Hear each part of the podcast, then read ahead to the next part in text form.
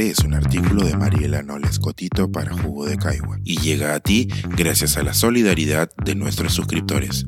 Si aún no te has suscrito, puedes hacerlo en www.jugodecaigua.pe.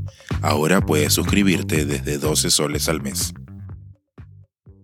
Pensar el Perú. Una tarea colectiva necesaria. Breves reflexiones para el mes patrio. Las celebraciones oficiales por el bicentenario de nuestra independencia están previstas hasta el año 2024.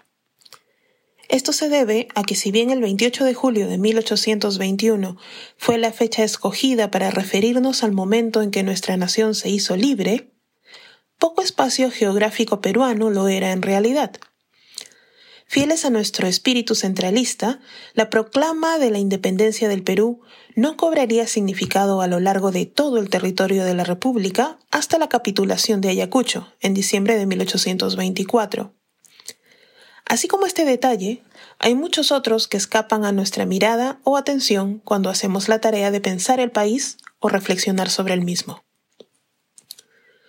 Pensar el Perú es una tarea compleja, una obligación que ciertamente corresponde a nuestras autoridades en su actuar cotidiano y de planeamiento de largo plazo, pero que también debería ser parte de nuestro ejercicio cotidiano regular. Pensar el país, sin embargo, requiere que le entendamos o busquemos entenderlo en su complejidad, o por lo menos que asumamos una postura intencionalmente integrada por múltiples miradas y diversas perspectivas, además de muchas preguntas. Verificar constantemente qué vemos, pero sobre todo qué o a quiénes no vemos y por qué. Otras preguntas como ¿alcanzamos a ser una república? O por lo menos cuestionar si hemos adoptado los valores que deben guiar este tipo de régimen.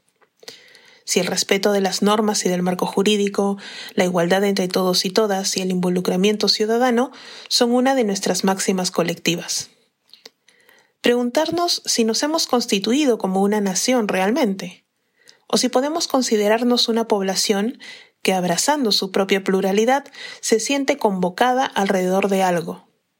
Finalmente, cuestionar hacia dónde estamos yendo como país y a dónde lo estamos llevando. Dos preguntas que nos presentan escenarios bastante distintos en la realidad actual del territorio que habitamos. Así como, ¿qué no hemos aprendido aún? Qué fórmulas funcionaron antes que podamos volver a traer a este tiempo y cómo nuestras acciones de hoy repercutirán en las próximas generaciones. Las celebraciones del Bicentenario presentan una oportunidad. Si acaso, nos permiten una pausa para hacer el ejercicio de repensarnos como ciudadanos y como conciudadanos. Una ocasión para hacer algún tipo de autoevaluación sobre nuestro avance. Sabemos ya, que en sus cortos 200 años nuestra nación ha sufrido procesos de profundas fracturas sociales, muchas de las cuales nunca sanaron, y momentos que demarcaron un antes y un después en el desarrollo y devenir de los diversos pueblos que componen nuestro tejido social.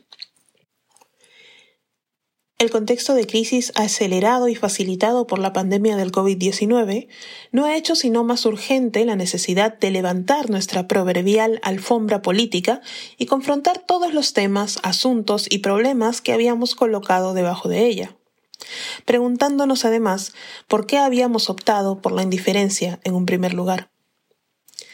Se hace fundamental traer nuevas conversaciones a la arena pública y desempolvar viejas reflexiones, aportando nuevas miradas críticas. La apatía política, la indiferencia colectiva o la ignorancia intencional ya no son posturas convenientes en estos tiempos. En ese sentido, y con ocasión del mes patrio, trataré de aportar mi granito de arena. Levantaremos la alfombra política, si acaso un poco, y observaremos algunos de los temas que quedaron debajo. Si el plan no me falla, durante este julio reflexionaremos sobre la discapacidad en nuestro país, cómo no la entendemos y cómo adoptar una estrategia de accesibilidad universal terminaría beneficiando no solo a las personas en situación de discapacidad, sino a todos y todas. Reflexionaremos sobre las manos invisibles que sostienen a nuestra nación y el trabajo doméstico y de cuidado no remunerado. Y hablaremos de las mujeres peruanas, porque siempre es bueno reconocer los logros de las mujeres en el país y algunas de sus apuestas más audaces. Estoy segura de que nos vamos a sorprender en este camino, o de que por lo menos daremos una segunda mirada a algunos temas, además de ir reconociendo algunas de nuestras tareas siempre pendientes. Este es un artículo de Mariela Noles Cotito para Jugo de Caigua y llega a ti gracias a la solidaridad de nuestros suscriptores. Si aún no te has suscrito, puedes hacerlo en www.jugodecaigua.pe. Ahora puedes suscribirte desde 12 soles al mes.